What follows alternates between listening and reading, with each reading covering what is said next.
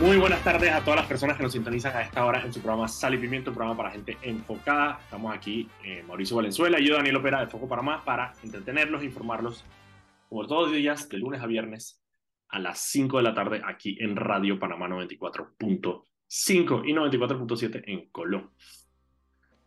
Recuerda que pueden seguirnos en arroba Foco Panamá en Instagram, Twitter, Facebook y TikTok y también pueden seguir todas las noticias del día en focopanamá.com. Este programa se transmite en vivo por el canal de YouTube de Radio Panamá y queda guardado en el canal de YouTube de Foco Panamá para que lo puedan escuchar cuando quieran, lo puedan ver cuando quieran. También se sube a Spotify para que lo puedan ver, eh, lo puedan escuchar como podcast si prefieren escuchar sus programas de esa manera. Hoy vamos a tener un excelente programa, vamos a tener con nosotros a, y ya está conectado, vamos a comenzar la entrevista con Idiam Osorio, ella es la jefa de la unidad de relaciones externas eh, de eh, OIM Panamá, que es la oficina de la ONU eh, que se encarga del tema de migración. Y OIM es una, es una parte fundamental de este proceso, eh, esta operación que se llama Operación Flujo Controlado, que es la operación precisamente donde las personas, el control y el, trazo de las personas cuando entran a Panamá por la selva del Darién, son transportadas, llegan hasta Chiriquí y siguen su paso hacia Costa Rica. Eh, Idia, no sé si ya estás con nosotros. Hola Daniel, sí, ya estoy aquí con ustedes. Hola Idia, muchísimas gracias por acompañarnos aquí en Sal y Pimienta. primero que todo, ah, primero que todo, eh, yo creo que un poco de, eh, saber, me imagino que están como locos en la oficina, pero saber cuáles son las, las acciones que, se, que, que digamos que están eh, considerando ahora con este accidente, eh, si el flujo de migrantes eh, está detenido, cómo está esa situación. Bueno, muchísimas gracias, Daniel. Primero que nada, quiero aprovechar el espacio para agradecerles a ustedes por brindarnos la oportunidad de primero extender nuestras más sinceras condolencias por la profunda tragedia de la que tuvimos conocimiento el día de ayer, que empañó obviamente la, la mañana de, de, un miércoles para este país eh, con la cantidad de, víctimas fatales que asciende pues eh, a, a, ser ya el, accidente con más víctimas fatales eh, de, la, de la historia del país en los últimos 50 años y nosotros precisamente aprovechamos este tipo de espacios para también solidarizarnos con todas las personas que en este momento son sobrevivientes y están en una situación delicada en los hospitales de, de la provincia de Chiriquí. Eh, bueno, nosotros un poco para comentarte lo que hemos estado haciendo en conjunto con la articulación de la arquitectura humanitaria y del, resto del sistema de las Naciones Unidas en Panamá, es justamente ponernos a disposición del gobierno para complementar las acciones que ellos como primeros intervinientes empezaron a realizar desde el día de ayer que se tuvo conocimiento. De manera muy rápida activaron todo el contingente para atender esta emergencia y adicionalmente también agradecer pues a esos buenos que sabemos que estaban cerca del área y que no dudaron en, en ningún momento en brindar ese apoyo a las personas migrantes. En estos momentos nosotros tenemos desplegados equipos para fortalecer las operaciones en ambas fronteras, tanto en la provincia de Darién como en la provincia de Chiriquí, y estamos priorizando uno, atención caso a caso, porque como bien sabrás, esto más allá de ser cifras, es una situación humanitaria, cada caso tiene una situación particular. Eso nos deriva a un segundo punto, que es la priorización de todo lo que tiene que ver con la, la acesistencia psicosocial, la atención emocional, los primeros auxilios psicológicos, no solamente para las personas migrantes y las personas que estuvieron directamente vinculadas al accidente, sino también a las personas que están brindando asistencia, a los rescatistas, las personas del personal de, bueno, el personal médico y precisamente también eh, vimos la necesidad de habilitar un nuevo albergue eh, de manera temporal con el objetivo de poder brindar un lugar específico para las personas que son sobrevivientes, que han sido dados de alta y los familiares que se van a quedar a esperar a las personas que todavía no tienen un diagnóstico eh, preciso o que todavía no han sido lamentablemente identificados pues las víctimas fallecidas. Entonces eso es lo que estamos en estos momentos priorizando. Ah, claro, una cosa que no había pensado era que, claro, hay personas que están en el bus, que, que ya sea que hayan sobrevivido o no, eh, cuyos familiares puede que no están en ese bus, sino que están en otro bus. O en Darien también. O en Darien. Claro, Exacto. Claro, en, Otras, en otras estaciones puede ser también. No lo había pensado.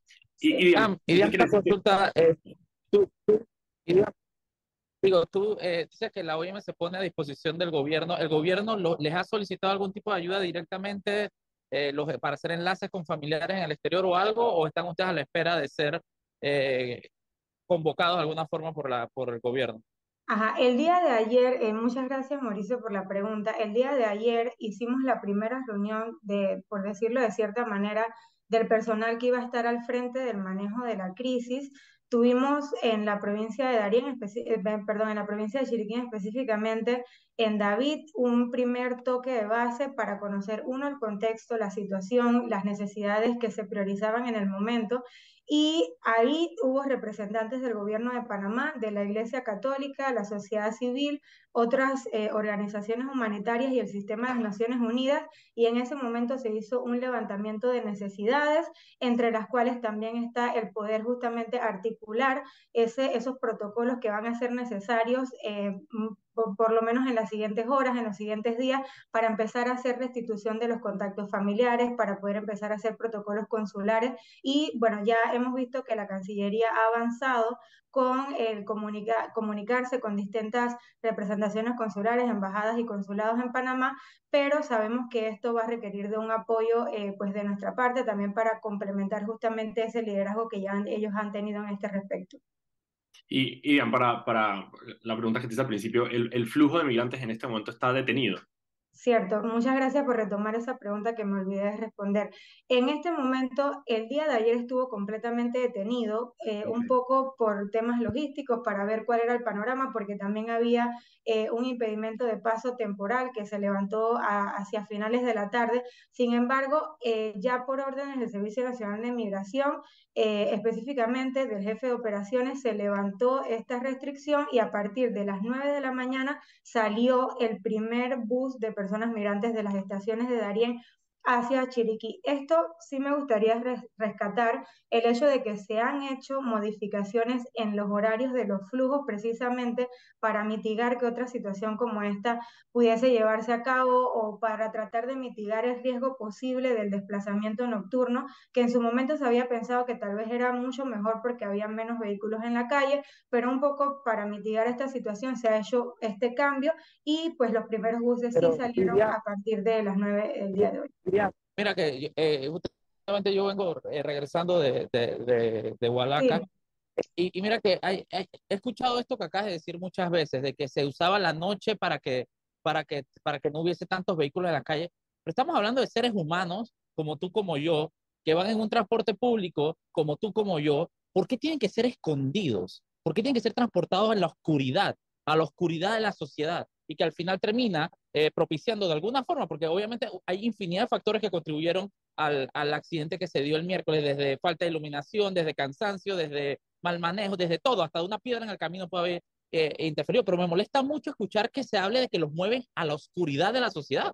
Ustedes y, y, y, la OIM trata mucho de visualizar a los migrantes y de crear empatía, me encantan las campañas que tienen en todo el país, pero eso que tú acabas de decir, los pone a un nivel inferior que, que el resto de los ciudadanos. ¿Por qué tenemos que esconder a los migrantes? ¿Por qué los tenemos que mover en la oscuridad de la noche? No entiendo. Y te, te juro que, que, llevo todo el día escuchando, dos días escuchando lo mismo y se me hace un sinsentido. Son personas que están en el transporte público llevado de un lugar al otro. ¿Por qué lo tenemos que esconder? ¿Por qué tenemos que invisibilizar al migrante? Claro, bueno, muchas gracias por este, bueno, por esta acotación que haces, por compartir un poco también desde tus experiencias. Sin embargo, en ese sentido creo que hay varios factores. Por ejemplo, en Darien, un poco para hacer docencia también de esto, en Darien cuando las personas llegan a las comunidades que son las primeras comunidades de acogida, tránsito, son dos puntos, ¿no? Canamembrillo y Bajo Chiquito. Las personas suelen llegar en horas tempranas de la mañana o el día anterior durante el día o a finales de la tarde. Cuando las personas llegan, se activa lo que se conoce como la operación vikingo. ¿Qué es la operación vikingo? La operación vikingo es ese movimiento que se da desde las comunidades receptoras, como les dije, Bajo Chiquito, Gana Membrillo, en Piragua hacia los puertos que conectan a las estaciones de recepción migratoria. ¿Qué pasa? Por un tema logístico, más que nada, las personas toman aproximadamente cuatro horas y media en hacer ese trayecto. Es diferente desde Canamembrillo hasta Puerto Limón que el tiempo que toma desde la comunidad de Bajo Chiquito hacia, hacia el puerto de Las Blancas, que son en las dos comunidades que están más interconectadas con estos dos puntos de entrada.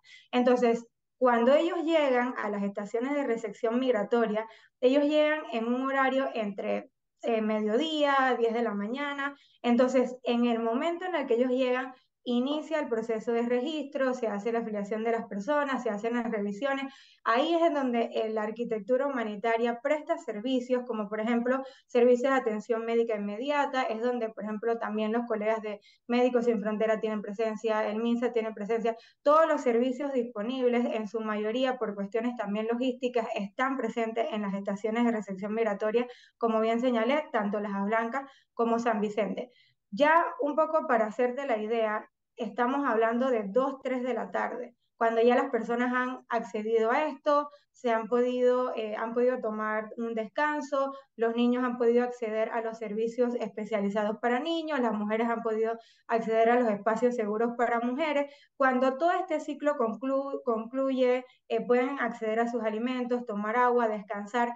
Ya el horario para salir es un, un horario pues bastante tarde. Entonces, en ese sentido, la operación se activaba y empezaban a salir los buses conforme el ciclo se iba cumpliendo. En muchas ocasiones por la disponibilidad de buses, por la disponibilidad de transporte o por otras razones, la persona mm, por ejemplo, eh, requiere un servicio especializado, hay que hacer alguna verificación de documentación adicional, la persona quiere acceder a algún tipo de procedimiento de protección especial dentro de la República de Panamá son diferentes casos que necesitan un poco más de tiempo y puede ser que muchas personas se queden más de 24 horas o requieran mucho más tiempo en las estaciones. Entonces, todos esos factores, más que nada logísticos, diría yo, son los que tenían un impacto en que esa movilización no necesariamente se hiciera de día.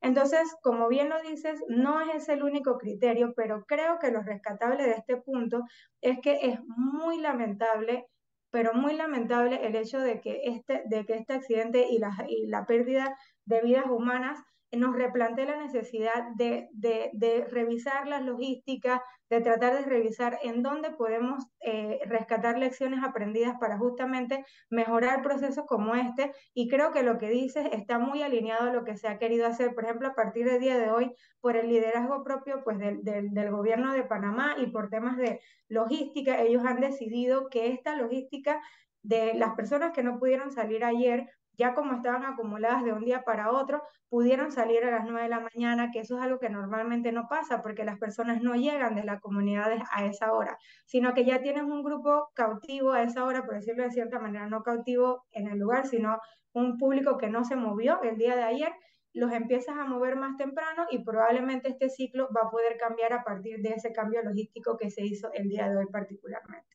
Y una pregunta, dígame, yo sé que creo que no, no sé si es responsabilidad de ustedes, pero eh, primero, ¿por qué se tomó la decisión de, de, de, de cerrar? Eh, si tienes conocimiento de por qué se cerró la, la, la, RM en Hualaca eh, el día de ayer, tengo entendido que se movieron a los migrantes hacia otro lugar. ¿Y qué pasa entonces con los que van llegando? ¿A dónde están llegando en este momento? En este momento ya la operación de flujo controlado está eh, operando de forma regular. Ellos están recibiendo a las personas allá. El día de ayer a las personas se les recibió.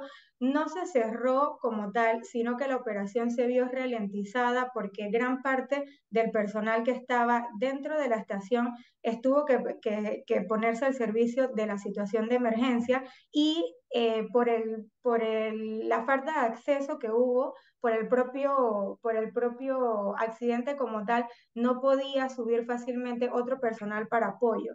Entonces, en ese sentido, lo que se hizo fue que se trató de tener una operación eh, paralela para poder brindarle atención a las personas que habían recién llegado, más las personas que ya estaban del día anterior y las personas que por A o B motivo todavía permanecen en la estación de recepción migratoria porque son casos diversos de, por diversas razones. están muchas veces esperando, eh, digamos, muchas veces sucede que niños nacen en el territorio panameño y se trata de garantizar que el niño, por el interés superior del menor, no continúe su, trayecto sin documentación, por ejemplo, si nació en el Estado panameño, que no se vaya sin su pasaporte, que no se vaya sin su filiación dentro de, registro civil. Entonces, son diferentes casos. Pero ayer realmente no se dio un cierre, sino más bien fue una ralentización de las operaciones como tal. ¿Y hacia, dónde, hacia, dónde los, hacia dónde los movieron entonces si la, si la estación no estaba habilitada? ¿A dónde estaban estos migrantes?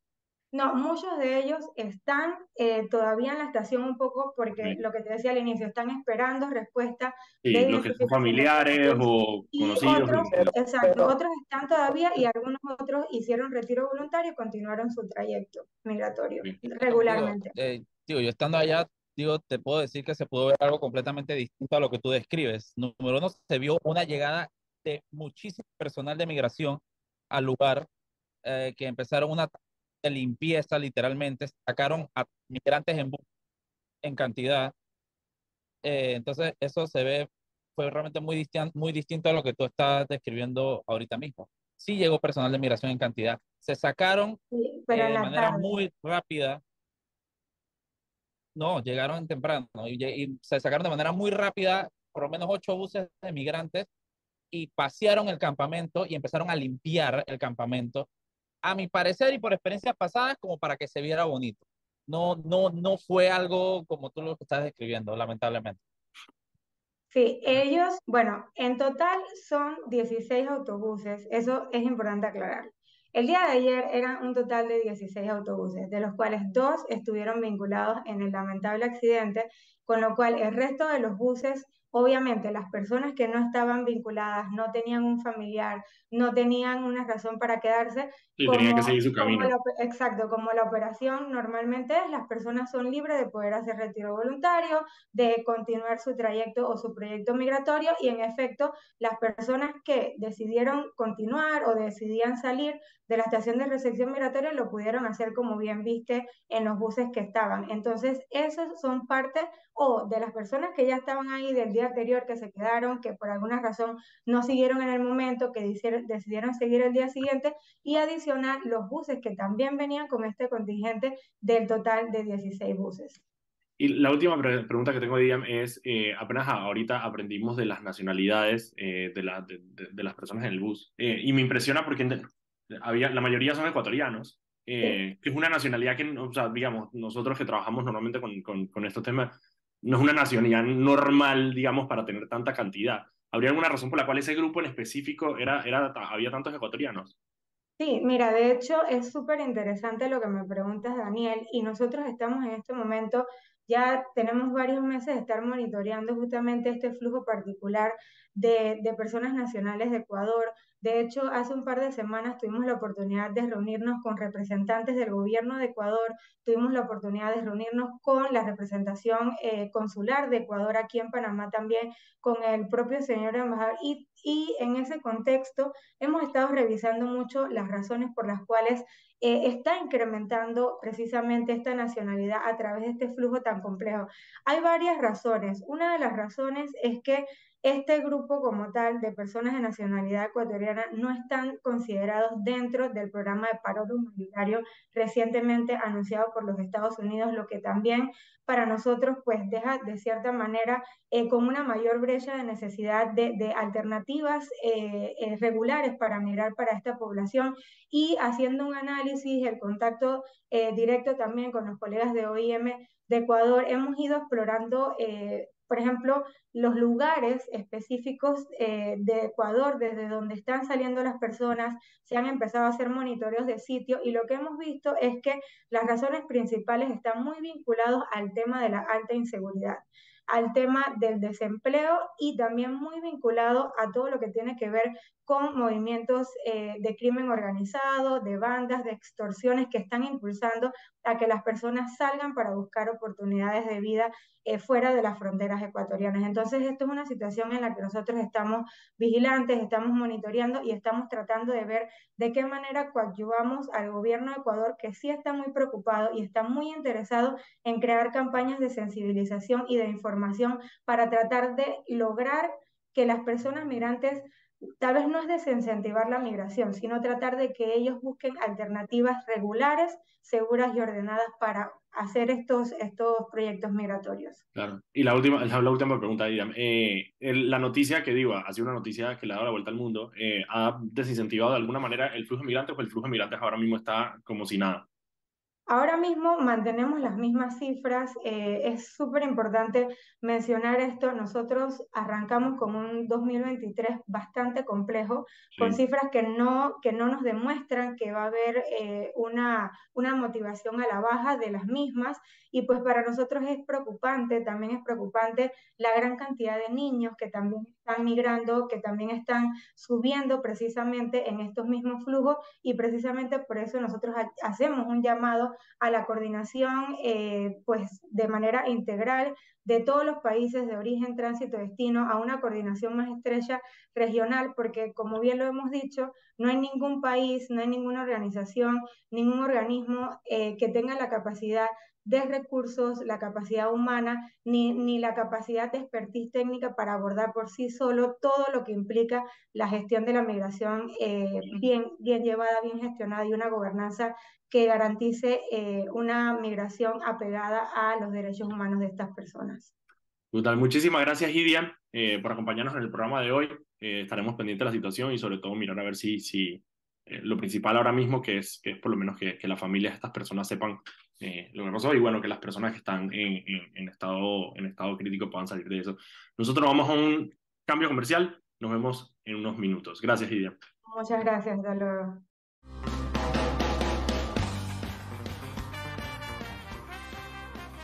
Y estamos de vuelta aquí en su programa Sal y Pimiento, un programa para gente enfocada. Eh, estamos aquí Mauricio Valenzuela y yo Daniel Opera de Foco Panamá para entretenernos e informarlos como todos los días de lunes a viernes a las 5 de la tarde aquí en Radio Panamá 94.5. Este programa se transmite en vivo por el canal de YouTube de Radio Panamá y queda guardado en el canal de YouTube de Foco Panamá para que lo puedan escuchar cuando quieran.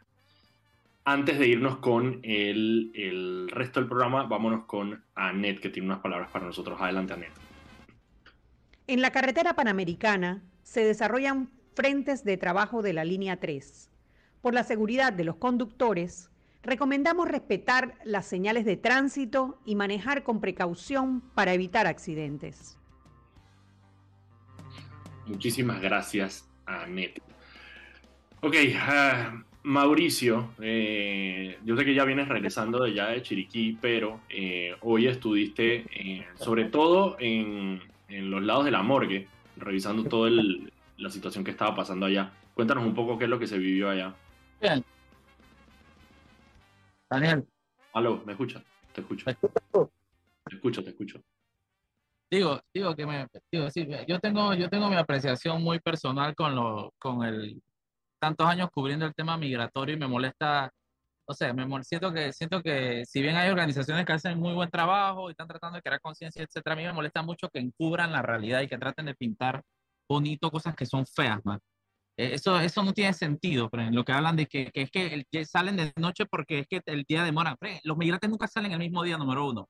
Si te veas, hay gente que tiene semanas allá tirada y, miles de casos. Eso, eso es una irresponsabilidad muy grande y tratar de encubrir y, y, justificar eso, eso no tiene el más mínimo sentido. Y qué triste que venga de una organización que tiene que justamente crear, crear conciencia y sensibilizar al tema, eh, el, el, eh, se haya normalizado de alguna forma, invisibilizar y, y, tratar en el oscurantismo el tema migratorio. Eso, eso es muy feo. Y, y, te puedo decir que por lo que, sin ser un experto en temas de tránsito, etcétera, ese lugar está tan oscuro, no hay una luz, literalmente. Es una curva muy peligrosa. Esa es una de las calles más peligrosas que hay en todo el país. Y pensar que tiene sentido estar cruzándola en horas de la madrugada con niños, con un montón de gente, desde Darien, con conductores cansados eso, eso no tiene sentido, eso es una irresponsabilidad. Y justificarlo es aún peor. Eso, y parte de lo, que hay que entender de cómo funcionan estas dinámicas es que obviamente estas organizaciones internacionales son, em, o sea, ellas son asistentes del gobierno. Eh, estoy de acuerdo, Daniel, y yo lo entiendo, que ellos no tienen mayor injerencia ni mayor capacidad, eso está bien, pero eso no te da el derecho de venir a justificar una estupidez del tamaño Tú puedes, tú puedes quedarte callado, pero no salir a decir que es que ellos llegan de la mañana y salen a la tarde. Eso, eso no tiene sentido. Yo que he hecho ese tramo tantas veces y he estado tantas veces en todos esos pueblitos que nombró ella, yo sé que eso no pasa así. Y ellos saben que eso no pasa así. Entonces la desinformación, eso es feo, eso está mal. Es mejor decir, tú sabes que tenemos que cambiar los protocolos y esto nos va a hacer cambiar los protocolos y, y, y garantizar mayor seguridad. Eso, todo eso es válido. pero no me vengas a decir que está bien que tú estés tratando migrantes como si fueran ciudadanos de décima categoría, moviéndolos a la oscuridad de la, de, la ciudadanía, porque bueno, es que ellos llegan de día y se van de noche. No es así, no es así. Eso está poco. Sobre todo yo creo que lo que yo creo que parte de lo que, de lo que va a pasar con este tema del, del, del accidente es que se le va a poner la lupa enorme a, em, sobre todo el tema de, del mismo transporte, eh, de cómo está arreglado el transporte, porque como le expliqué ayer, em, de alguna manera el gobierno, el gobierno no, a ver, el gobierno garantiza el paso de las personas, pero como ellos explicaron, es una relación eh, entre la cooperativa de buses de Metetí Sí, sí, sí. Claro, sí, el, gobierno dice que yo nada más garantizo el, el, pero, pero a la vez autorizan cuáles son los Total, total, total, total. ¿Cuáles son los buses? que pueden llegar, autorizan quiénes son los taxis que pueden recoger gente. Son los que te participación activa. Ellos tienen una participación activa en el transporte. Y conociendo, como conozco Panamá y te, te, cortaste, te cortaste. Permiso para que se me fui. Volví. Te, cortaste, pues estaba bueno el rant. ¿Qué, ¿Qué fue? ¿Conociendo Panamá qué? Digo que conociendo Panamá y conociendo cómo funcionan los funcionarios aquí, yo estoy seguro y pongo la mano en el fuego que hay una mano oscura en cómo otorgan los permisos, cómo tiene. Man, además sentarnos a ver, y yo sé que nosotros agarramos y conseguimos las placas de todos esos buses y encontramos maravilla. Porque, porque aquí todo funciona así, aquí todo funciona así. Entonces el gobierno tampoco... es, un negocio, es, un negocio, muy estable. O sea, eso, o sea todos los días... no solo muy estable, Daniel, es un negocio multimillonario. todos los días. Todos los días llegan mil migrantes a, este, a, este, a, a Darien y todos los días esos mil migrantes se tienen que trasladar desde Panamá hasta eh, Chiriquí, desde Darien hasta Chiriquí. Todos los días salen buses llenos de migrantes. Esto es un negocio redondo. Ojo, y, y, y, ojalá, mira, y eso es el tipo de cosas que es el tipo de cosas de este país que, que ojalá, ojalá yo pudiera decir, que qué bueno, qué bueno que la cooperativa de Metetí, que probablemente son, sabes, transportistas, gente de la, del, del pueblo y gente de allá, y esto es un negocio que cooperativa de transporte una cooperativa de transporte que sea gente del pueblo, no, por favor. La que sabemos cómo el, transporte está literalmente ha vuelto una mafia de diputados y de, y de alcaldes y de, toda la vida y de todos los, todas las piqueras. Entonces, porque yo estoy de acuerdo contigo, porque la MTT no va a ser diferente. Por eso te digo yo, ojalá pudiéramos decir eso. Que bueno, que la mano de obra local y vaina y que eso, ¿sabes? no Que MTT va a poner MTT en el mapa. Pero entonces la cantidad de plata que le está entrando a esa, a esa cooperativa y, yo creo que esto, por eso te digo, esto le va a poner el ojo, la lupa a precisamente, uno, quiénes son los dueños de esos buses y dos, cómo se asignan cuáles son los buses que pueden prestar el transporte. Estoy segurísimo que eso va a venir en los próximos días. Por algo muy importante que, que yo creo que como país es lo que debemos hacer, man, y, los panameños estamos muy acostumbrados a, ay, sí, nos quejamos un poquito en redes sociales y ya nos olvidamos que pasó mañana es viernes de carnaval, pre. Y, se lo digo a la gente, ignorar la crueldad de lo que pasó no, no, no, no, no hace que no, lo desaparece, Frank.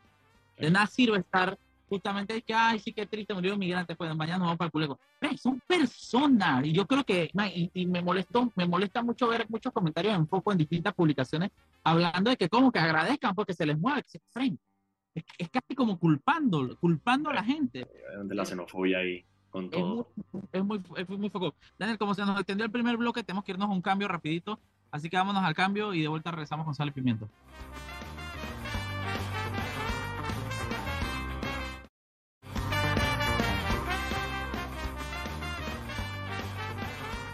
Y estamos de vuelta aquí en su programa Sal y Pimiento, programa para gente enfocada. Estamos aquí Mauricio Valenzuela y yo, Daniel Opera de Foco Panamá, para entretenerlos informarlos como todos los días, de lunes a viernes a las 5 de la tarde, aquí en Radio Panamá 94.5.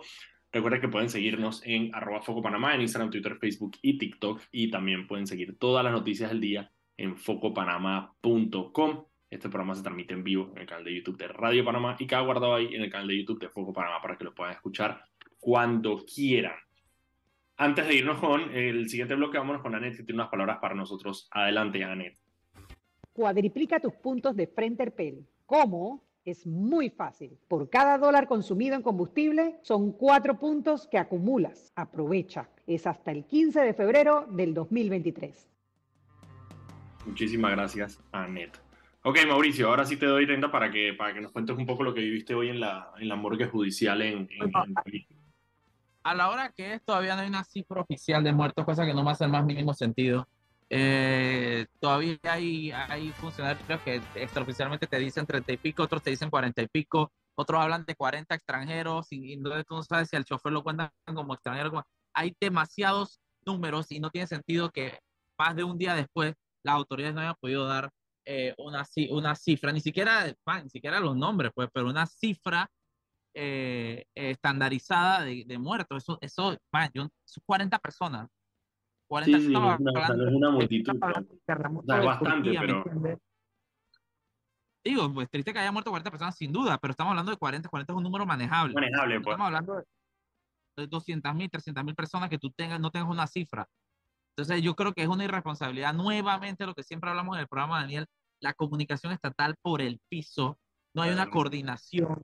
Eh, realmente, realmente, realmente muy triste. La única no, bueno, te, digo, te digo algo, no ha habido una sola conferencia de prensa todavía. Han habido unas acá en Chiriquí con una gente que no dice nada. Claro, en Chiriquí han habido una, ha habido declaraciones a los medios en Chiriquí, pero no ha habido una conferencia oficial por parte del gobierno para explicar la, la, la situación. Sí, realmente es foco, es foco lo que te digo. Y, y, y, me da, y me da, me da esa sensación de, de, de siempre, pues de querer ocultar, de, de, esperar a que pase el tiempo, de no decir nada para que lleguen los carnavales y no tener que decir nada, ¿no? Eso, eso, eso es triste, ¿no? Hoy, el amor, eh, para que tengas una idea, eh, estaban, tenían los cuerpos tirados en el piso de la morgue, no había espacio para tener los cuerpos, tuvieron que conseguir un, un contenedor eh, refrigerado que demoró horas porque estaba tan lleno de chatarra y carros viejos, el Minsa de Chiriquí, que el, que el contenedor no podía entrar. Demoró como tres horas que entrar el contenedor porque literalmente no podía entrar por la cantidad de carros abandonados del Minsa que hay en el lugar. una porquería, tú no tienes idea, una verdadera porquería. y bueno, eh, sí, al final sí, sí, se, se, sigue con eso, no hay mayor información de las personas, nada, no hay nada. No hay nada. Hoy estaba lleno de, periodistas del hospital y nadie salía a decir nada. Nadie dice nada, nadie dice estatus de nada. Esa es la otra eh, pregunta. Tampoco ningún funcionario de alta categoría en Chiriquí todavía, ¿no? Nadie, nadie, nadie. Lo, lo más alto que, he hablado fue la fiscal, que desde el, momento uno salió y dio, la, y dio la cara y habló lo que tenía que hablar pero no, no, no ha habido un funcionario alto de migración, no ha habido un funcionario del Ministerio de Seguridad, no ha habido un funcionario de presidencia, tuve gente en, caminar por ahí, pero nadie dice nada. Y al final tiene... me parece absurdo que nadie, nadie del gabinete se haya trasladado a Chiriquí todavía para, para, para nada. Yo creo que esto es una papa caliente que nadie quiere tener. Entonces, el gobierno está literalmente, a mi parecer, apelando a que mañana es viernes de carnaval. y si yo, si yo logro llegar a mañana, ya la noticia va a ser un video de, algún borracho en Pacora, o alguien colapsado en Chorrera, eh, o, un muerto en las tablas, ¿me entiendes? O San Miguel. Eso es lo que está.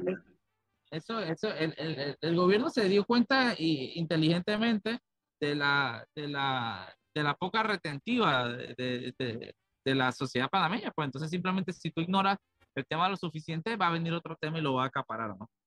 Sí, de alguna manera, precisamente apoyándose en esa xenofobia, el hecho de que sean migrantes ayuda a, de alguna manera, que la gente no, no, no, no esté presionando tanto por lo que pueda pasar, pues sí me entienden. Claro, exactamente. Así mismo es. Una tristeza. Ok, entonces no hay más noticias desde, desde Chiriquí por, por, por el día de hoy. No hay, mayor, no hay mayor noticia ahora mismo. No hay, mayor y no es que no esté pasando nada, es que no están comunicando nada. Sí, exacto, no, o sea, no, están, no, o sea, no hay noticias porque simplemente no, no la, la, comunicación la tienen ellos y no, no, no han querido compartirla con, con, con, con, el resto de la población. Una locura. Por ejemplo, la cifra eh, de, extra, de nacionalidades que estamos manejando no es realmente oficial, Daniel. Es extraoficial todavía, sí, exacto. Es extraoficial, la estamos manejando literalmente citando a Telemetro, que fueron los que la publicaron porque oficialmente no se ha publicado nada. Y, y, ahí, yo voy, ahí yo voy a algo, Daniel. Digo, yo puedo entender que tal vez tú, hay, obviamente va a haber cuerpos que tú no vas a saber quién es o quiénes son, pero si tú tienes una lista inicial de las personas que estaban en ese bus y tú tienes una lista de los heridos que están ahorita mismo, tú puedes saber cuánta gente falta Tú puedes saber de qué nacionalidad es esta persona si tú tenías la lista inicial que estaba en ese bus. Y a mí, y, a mí no me extrañaría que no hay ni siquiera una lista inicial. Y, tengo entendido que los, tengo entendido que los buses otra sí cosa, y otra cosa, y otra cosa que, que... Dime, dime. ¿Te fuiste? Otra cosa que, que, que, me llama la atención de esto ¿Me escuchas? Sí, sí, ahora sí. Una cosa que me llama la atención de esto es que ellos, el Senafron, por ejemplo, se vende como que ellos van en todos los buses custodiando, etcétera, etcétera, migración igual, pero en este bus no iba nadie. Lo, lo que me explica a mí, lo que me explica a mí es que ellos y del Senafron siempre tienen, siempre tienen presencia en el grupo de buses que van. Em, recordemos que este era uno de cinco buses. Entonces, esa es de la manera que se está escudando. Es decir, como que dicen como que, bueno, cuando va el patch, nosotros vamos en uno de esos. Y bueno, en este no, no íbamos. ¿Cómo si era uno de cinco buses que iban se bueno, es que precisamente para eso tiene que ir una persona que, que sepa. O, eh, o sea, y no solo eso. Tú vas en caravana de cinco buses, tú, tú sigues a los cinco buses. Tú no te pasas a la entrada, ¿me entiendes? no, no solo si se pasó la entrada, era la primera vez que esta persona hacía ese trayecto. E, e, es, una, es un sinsentido. Hay tantas irregularidades en, en, esto y tanta falta de información que lamentablemente a lo único que da pie es la especulación. La especulación, como siempre. Como siempre, y después entonces culpan a los medios por estar andar especulando.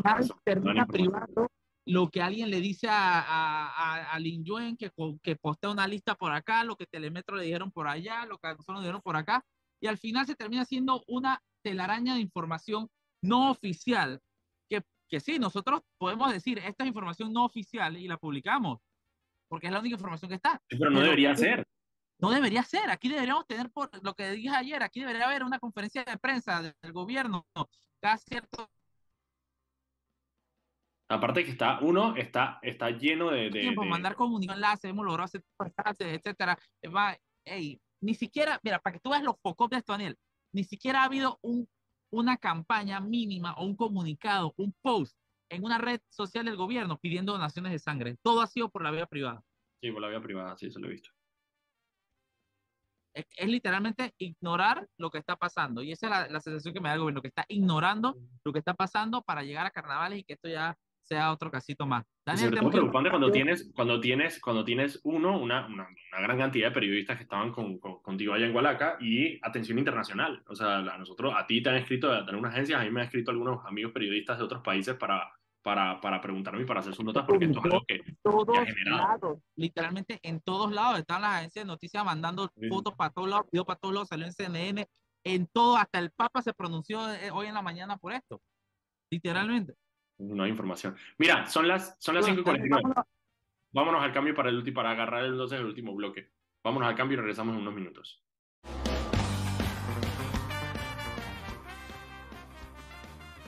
Y estamos de vuelta aquí en su programa Sal y Pimienta, programa para gente poca. Vamos a sacar, vamos a saltar el intro para poder tener más tiempo, pero vámonos con Anet, que tiene unas palabras para nosotros. Adelante, Anet.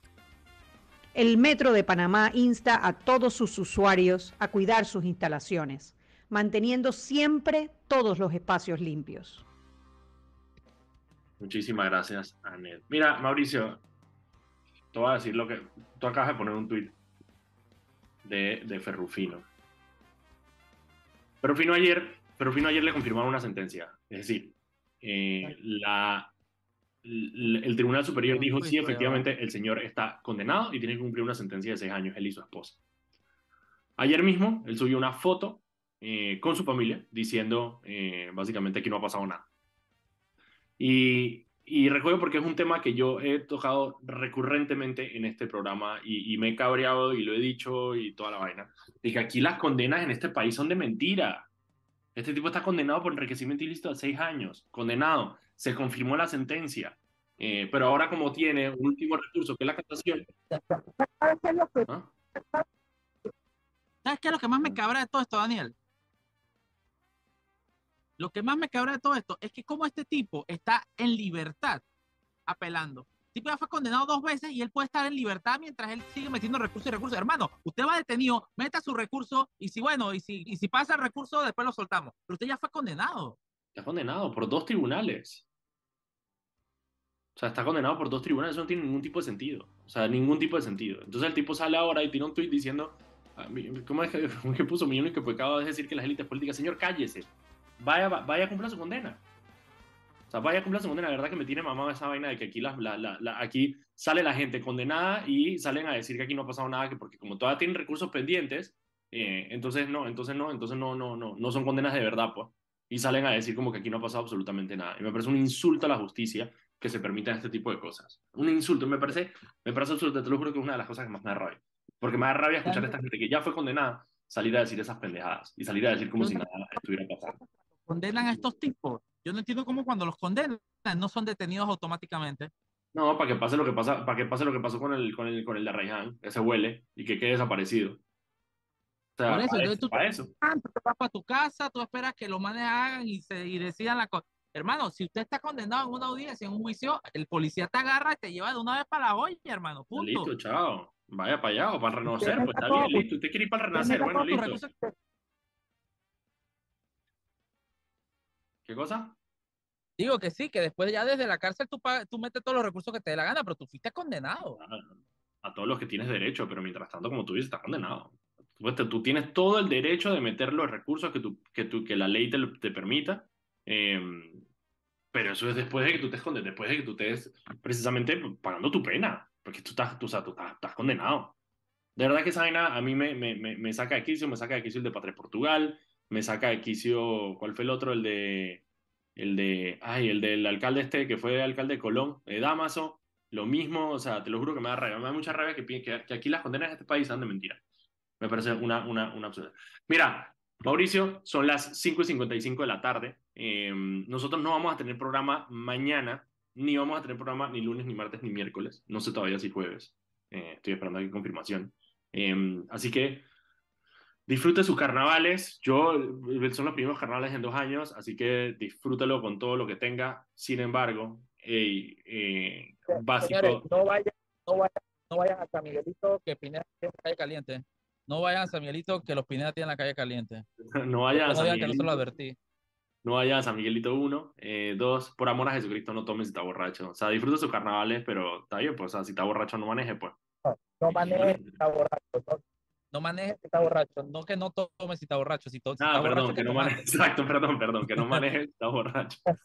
Eh, no tiene sentido, no tiene sentido, se va a amargar sus carnavales o peor, va a perder la vida o va a matar a alguien más. Eh, así que, por favor, si tome, hágalo responsablemente. No sea, el borracho no sea el borracho ese que anda mirando a todo el mundo en el culeco con rostro y rofiadera y rozando gente y que metiéndole cosas. No seas ese borracho, hermano. Sea el borracho que echa chiste, el borracho que se tropieza y da Que baila, ¿sabes? ¿no? Que se la goza borracho que se queda dormido en la esquina y después sale ahí y quien, quien te ve. ese borracho, ese borracho está cool.